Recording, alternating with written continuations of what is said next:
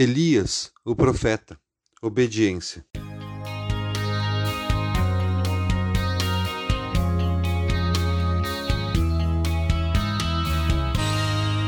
Nessa semana, vamos conhecer um profeta que, apesar da Bíblia não revelar nada sobre sua vida pessoal e familiar, foi muito importante.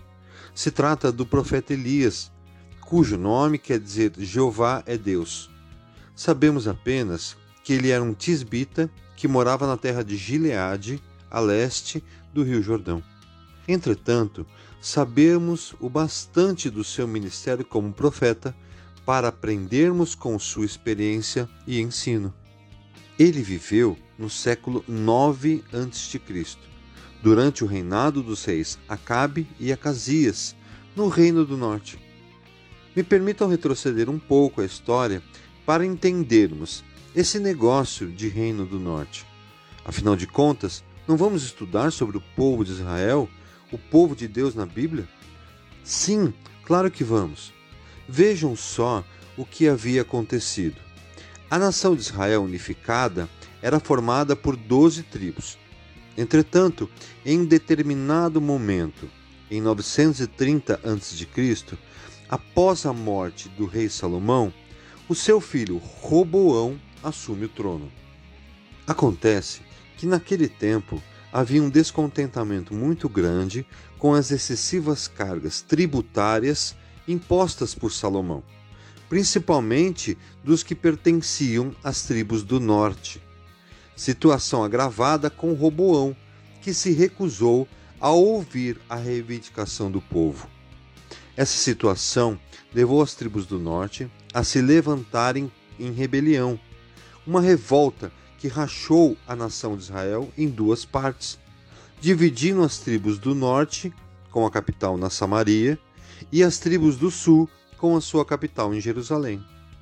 Então, aproximadamente 100 anos depois desses fatos, o Reino do Norte havia alcançado sua melhor posição econômica desde que havia ocorrido a separação. Entretanto, um rei chamado Omri procurou estabelecer boas relações com as nações vizinhas. Então, ele casou seu filho Acabe com Jezabel, filha de Etibaal, rei dos Sidônicos. Este casal foi responsável por introduzir a adoração ao deus Baal no Reino do Norte, até construir um templo para Baal na Samaria. Neste contexto turbulento de idolatria e paganismo, Deus então levanta Elias para pregar para o seu povo do norte.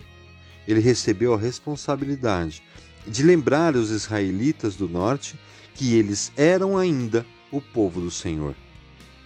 Como vimos, não sabemos muito de Elias antes disso, mas o que importa é a atitude de obediência, de ir até o rei e pregar anunciar uma grande seca. Não somente um juízo divino contra uma nação que se voltara à idolatria, mas também uma demonstração de que, embora Baal fosse considerado o deus da fertilidade e o senhor das nuvens de chuva, não tinha a mínima capacidade de trazer essa chuva. Ora, Elias, o tesbita, da Tisbe de Gileade, Disse a Acabe: Juro pelo nome do Senhor, o Deus de Israel, a quem sirvo, que não cairá orvalho nem chuva nos anos seguintes, exceto mediante a minha palavra. 1 Reis 17:1. E assim inicia o relato sobre o ministério do profeta Elias, sem qualquer introdução de história, preparo, nada. Mas isso não importa ele estava sendo comissionado pelo único e verdadeiro Deus, o Senhor de Israel. Tanto que logo após dar esse aviso ao rei, o Senhor recomenda que ele se retirasse para o oriente, escondendo-se junto ao ribeiro de Querite. Nesse lugar, Elias foi sustentado milagrosamente. A água vinha do próprio ribeiro e o pão e a carne eram trazidos por corvos. É esse homem de Deus que mais uma vez convido você a conhecer mais profundamente essa semana. Vamos conhecer todas as suas dificuldades e vitórias, simplesmente por atender e obedecer a Deus. Muitas vezes, ao olharmos para as dificuldades em servi-lo, esquecemos que nunca estaremos sozinhos nessa jornada.